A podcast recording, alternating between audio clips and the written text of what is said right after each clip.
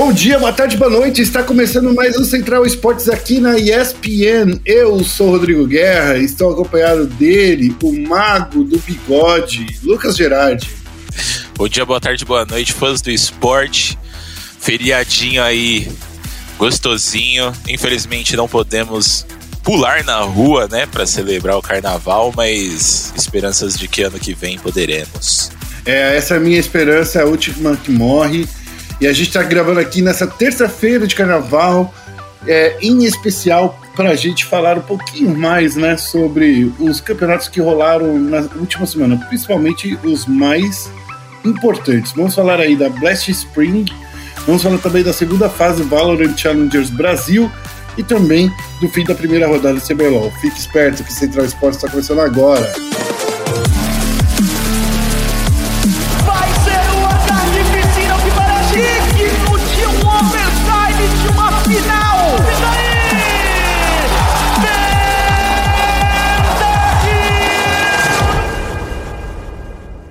Começando aqui, Lucas Gerardi, então quer dizer que a gente está aqui numa terça-feira de carnaval gravando esse podcast, é isso mesmo? Exatamente, né? Não pode parar nunca. Os esportes não param nunca, né? É, os esportes não param nunca e a gente começa aqui falando sobre a Navi que levou o grupo C na Blast Premier Spring, mas esse grupo aí era o grupo que tinha mais brasileiros por metro quadrado, né? Por time quadrado, digamos assim, né? É, a gente tinha aí na disputa o MIBR, a FaZe e a Team Liquid nesse mesmo grupo. A gente teve brasileiro na grande final. A gente viu aí, ó. É, vamos começar falando do, dos brasileiros do MIBR? Vamos. Vamos lá, então vamos falar aí dos brasileiros da MIBR que eles tiveram uma estreia até que boa, né? Foi um 2 a 1 para Navi, mas o MIBR jogou bem, né, o Lucas? É, naquelas. o primeiro mapa ali, eles foram bem. Você não acha que jogou bem, não? Ah, eu acho que é que assim, né? Eu, eu, eu não sei como, como avaliar a, o desempenho deles contra a melhor equipe do mundo aí atualmente, né? Então, a gente já sabia que ia ser uma, um jogo que eles não iam ganhar, muito provavelmente, porque a Navi tá muito forte recentemente. Mas, assim, eu acho que o primeiro mapa deles foi bom. O segundo e o o terceiro ali, que foi Train Dust 2, deixou um pouco a desejar, mas assim, também não é aquela coisa, né? Porque, pô, contra navios, os moleques estão se juntando agora, basicamente, adaptação ao cenário é, internacional, então, assim, foi uma estreia boa, mas. Então, era isso que eu queria falar tempo, assim. Com certeza vai ser melhor. Era justamente disso que eu ia falar, poxa, querendo ou não é o melhor time do mundo, né? É o melhor Sim. time que tá ali do, do cenário. Sei lá, eu acho que perder por, é, por 16 a 7 na trem, principalmente na trem sendo muito, muito focada no, no, no terrorista, e, o, e um 16 a 6 na Dust, eu acho que foi um, um resultado bom. Inclusive, como você disse, o primeiro mapa 16 a 11 na Mirage. Eu achei que foi, foi bacana. De verdade, ah, assim. Eu, eu, ah, eu, também acho que foi até um bom desempenho deles. Mas. Uhum. É aquilo, né? Navi não tem muito como, como ser melhor do que isso. Mas eu acredito aí que para os próximos campeonatos talvez eles venham um pouco mais forte. Continuando falando de brasileiros, a gente vai falar aí da FaZe que encarou a Liquid. E assim, que FaZe é essa que estava escondido por esses últimos dois pois anos? Pois é. Pois é, eu tava, eu ia comentar isso. O que, que aconteceu com a FaZe nesse campeonato? Os caras chegaram, bateram em todo mundo, voltaram para enfrentar, perderam para Navi, voltaram para enfrentar a Navi e mostraram um jogo bonito de novo. Então assim, fez aí mostrando que a entrada do Twists fez uma diferença sim na equipe. E, cara, meteram 16 a 1 na Liquid na, na partida contra eles. Então, assim, estou realmente chocado com essa phase. Foi o último torneio do Hall of Meister aí também com eles, né? Agora, para quem não, não chegou a ver, o Kerrigan vai, vai voltar pra phase. Então, cara, eu acho que vai ser uma phase muito forte pro resto do ano. Assim, a chegada do Twist já mostrou mudança na equipe. E, e eu acho que a do Kerrigan também vai mostrar uma mudança bem forte para eles, viu? Não só isso, né? Também é, esse foi o primeiro é, campeonato no qual o Rodzeira foi o, o, o, IGL, né? O Game Leader, né? Então, a gente mostra aí que, que o Codzeira tá numa situação boa aí, né? E sem falar assim, eu quero falar de outra coisa interessante desse mapa, porque assim, por mais que o que a gente tenha visto aí é, ser a última partida do Lofmeister, ele jogou muito, muito, muito bem, viu, o Gerard? Ele saiu aí com. Acho que.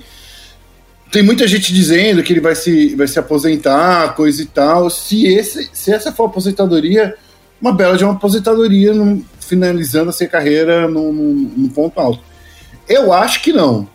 Eu acho que, que, que ele aposenta? Que, que o Love tem muita bala para. É, eu acho que ele ainda tem muita bala para dar, porque do jeito que ele terminou o campeonato, ele mandou bem. Eu também acho que não. Eu acho que além dele ter muita bala para dar, ele ainda tem muita coisa para ensinar para a galera. Então acho que assim a perda, é, ele sair do cenário seria uma perda gigantesca para todo mundo. Então, mas assim, eu acho que não, acho que ele mostrou tá numa, numa boa fase também e que ele tem ainda muita bala para dar. Eu duvido muito que ele aposente esse ano, sinceramente. É, tomara que não, por favor. É, e logo depois a Liquid encarou o MIBR e aí que não deu bala mesmo pro MIBR, né? Então foi assim. Eu acho que esse foi o grupo do, dos ex, sabe? Do, do, do Brasil, pro Brasil brilhar. Porque, olha, a FaZe bateu. A FaZe com a Liquid não tem um, uma rivalidade. Vamos concordar. Tem rivalidade? Não tem. Não, né? Qual era a rivalidade? É Fallen contra a Codizeira, certo? Essa era a rivalidade. É, daí na, no grupo C, aí existia uma rivalidade, Team Liquid contra o MIBR, uma rivalidade, inclusive, que a gente vê aí se repetindo, por exemplo, do Rainbow Six, né? É, o Rainbow Six, MIBR e Liquid se enfrentam muito, né? Nessa coisa. Uhum.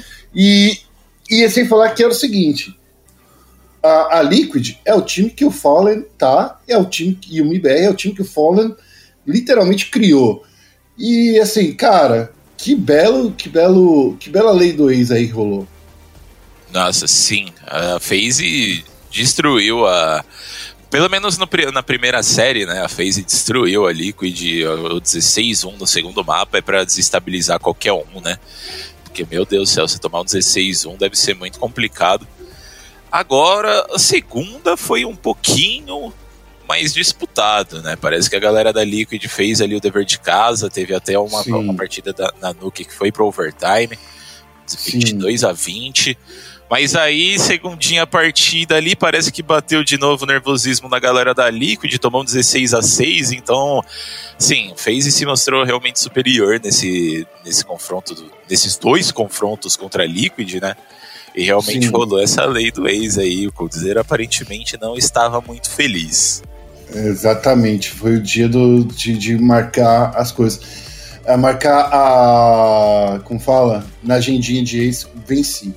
É, e na grande final, né?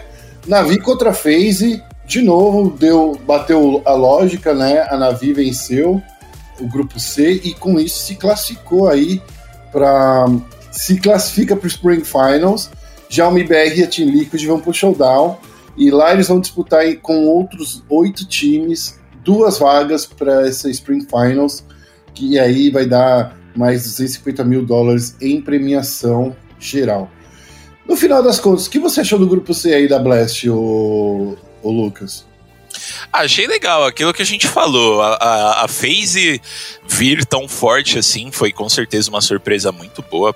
É, eu fiquei muito feliz, acho que a FaZe é um, é um time legal e que, assim, não torço, né, mas gosto do Coldzera, então gosto de que o time dele esteja indo bem. É, a Navi, sem palavras, né, a Liquid, é, acho que faltou um pouquinho de jogo para eles ali. Eu sinceramente achei que nesse, nesse grupo ia sair é, Navi Liquid. Achei que faltou um pouquinho de jogo ali para eles conseguirem bater na phase.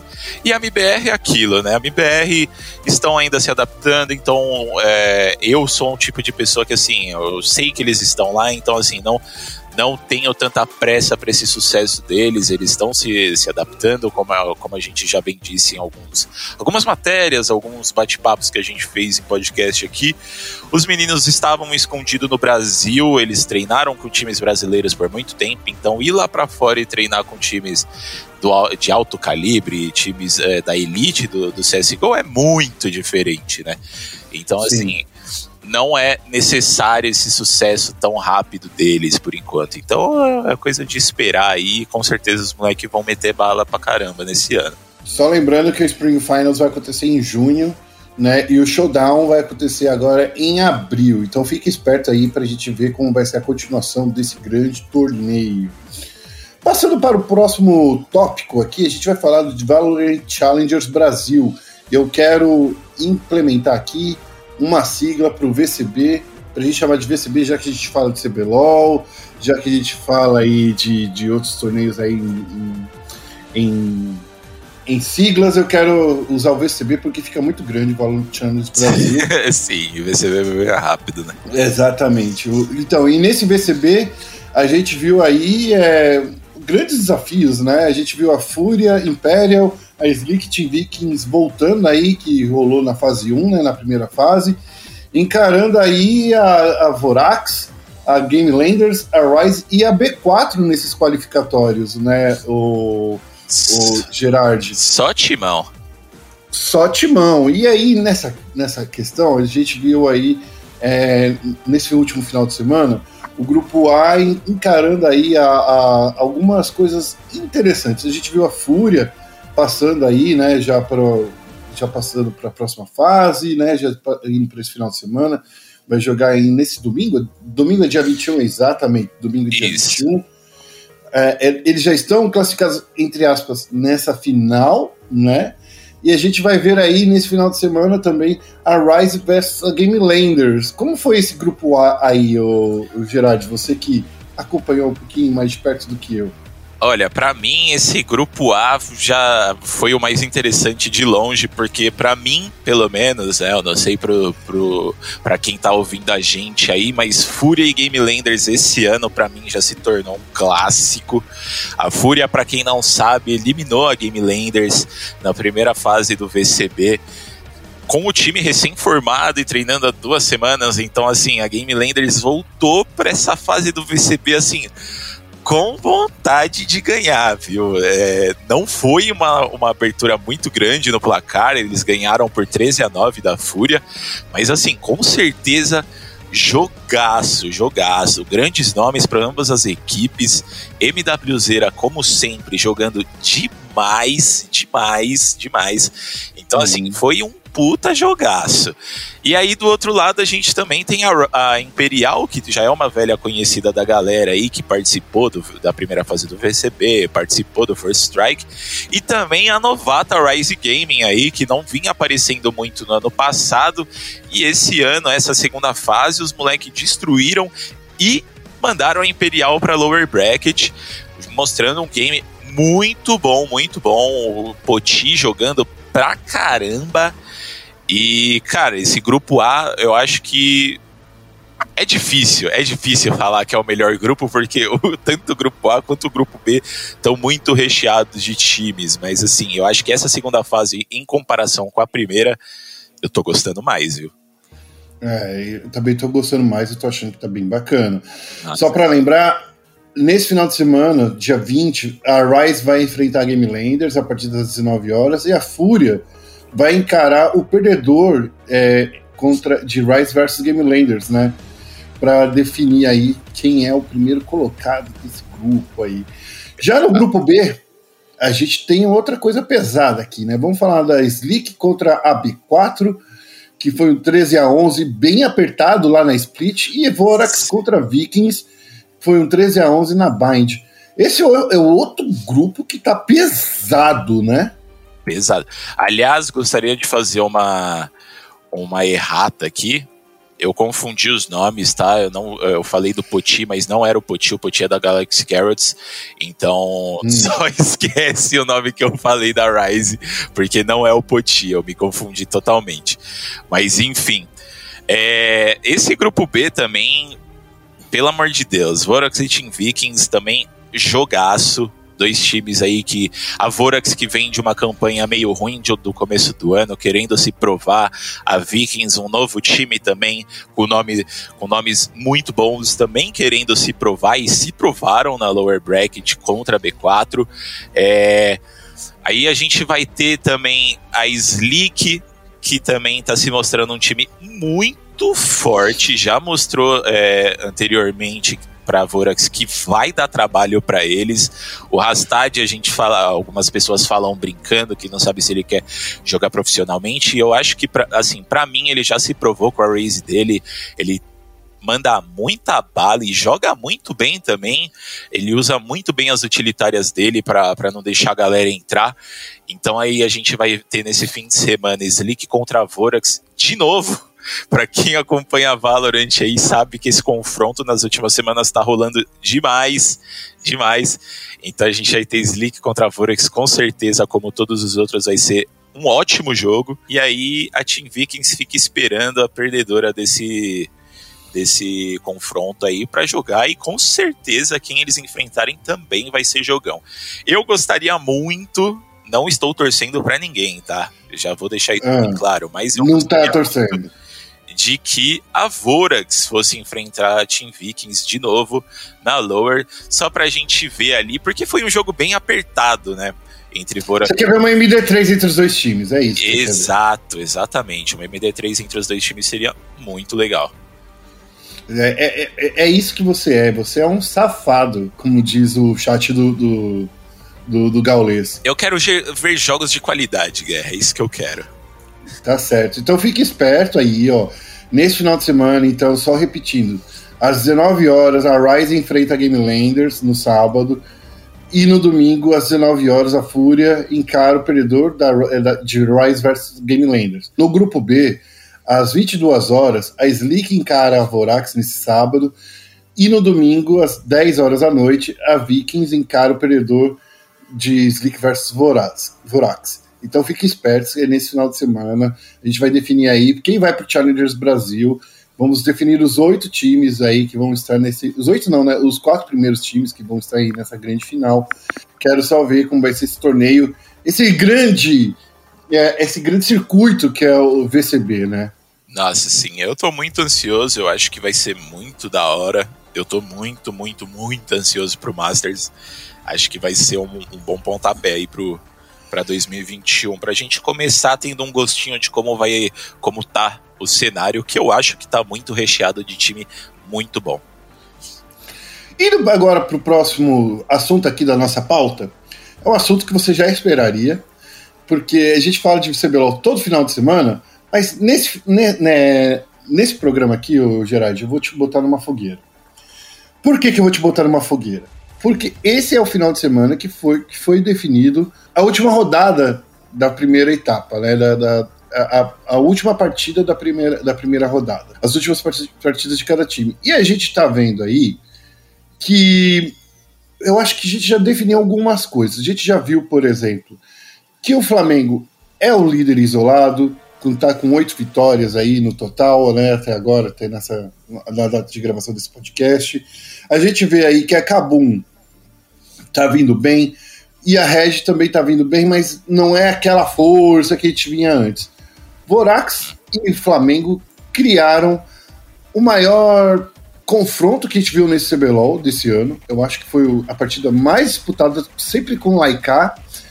E vamos falar aí desse, desse torneio. O que, que você achou aí desse final de semana, nessa, no final dessa primeira rodada do CBLOL, o, o Gerard? Ah, eu gostei. Eu gostei principalmente de ver os times é, se enfrentando ali por último, né?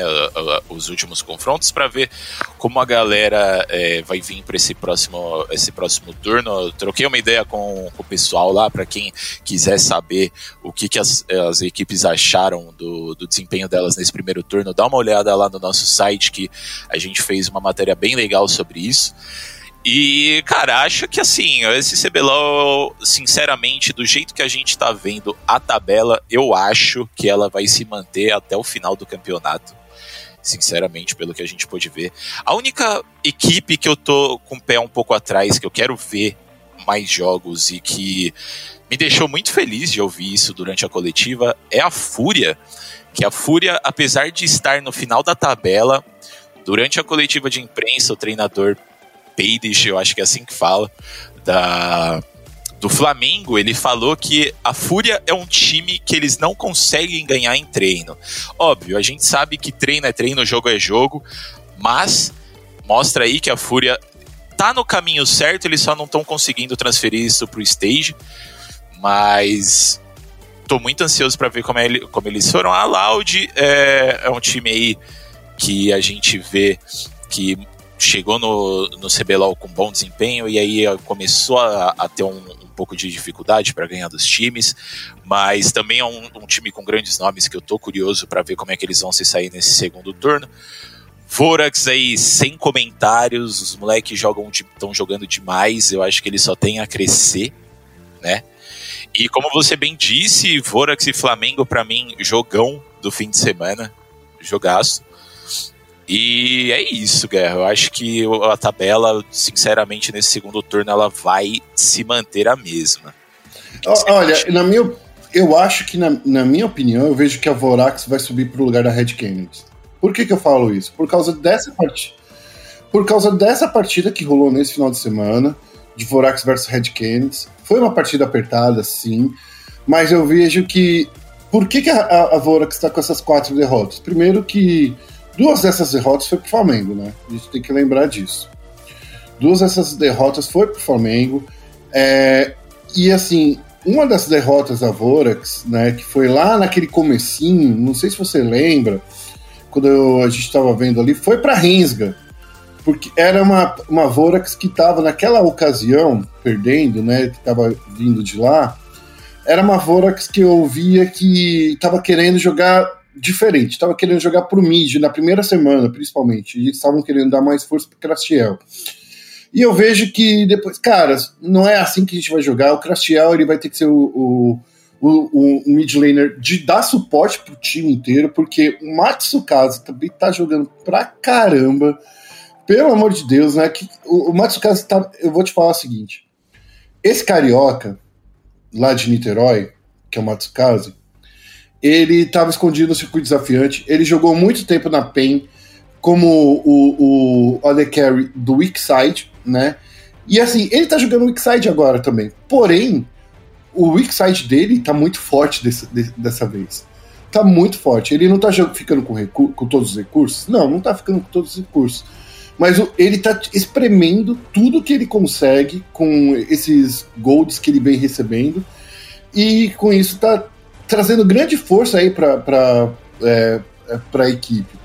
Não tá deixando toda a pressão pro, pro FNB, que a gente viu que o FNB é bom, mas ele não é Deus, ele não é coreano, né? Então acho que, que tem isso. Então eu vejo que, é que depois desses escorregões aí que a Vorax teve, eu vejo que a Vorax é um grande time, sim. É o time que perdeu para Kabum, que perdeu para Rensga, mas as partidas que perdeu foi muito, for, foram muito close. Eu vejo que a Vorax pode crescer e tomar o lugar da Red Canids. Eu também. Essa é, é a minha falou, Agora que você falou, eu também acho. Principalmente também porque eu sinto que a galera já tá entendendo um pouco qual é que é a da Red Kennedy, né? É aquela uhum. coisa que a gente falou uns, uns, podcasts atrás, de que a Red Kennedy ela me dá muito vibes do Santos no segundo no, no primeiro split do ano primeiro, não, no segundo split do ano passado, de que era um time, é, um, time formado já fazia um pouco de tempo e chegou no, no campeonato ali no meio de times que tinham sofrido mudanças. Então, acho que nessa segundo, nesse segundo turno a gente vai ver os times começando a se, a se encaixar um pouco mais e a Red Kennedy, consequentemente, sofrendo um pouco, um pouco mais para bater nesses times, né?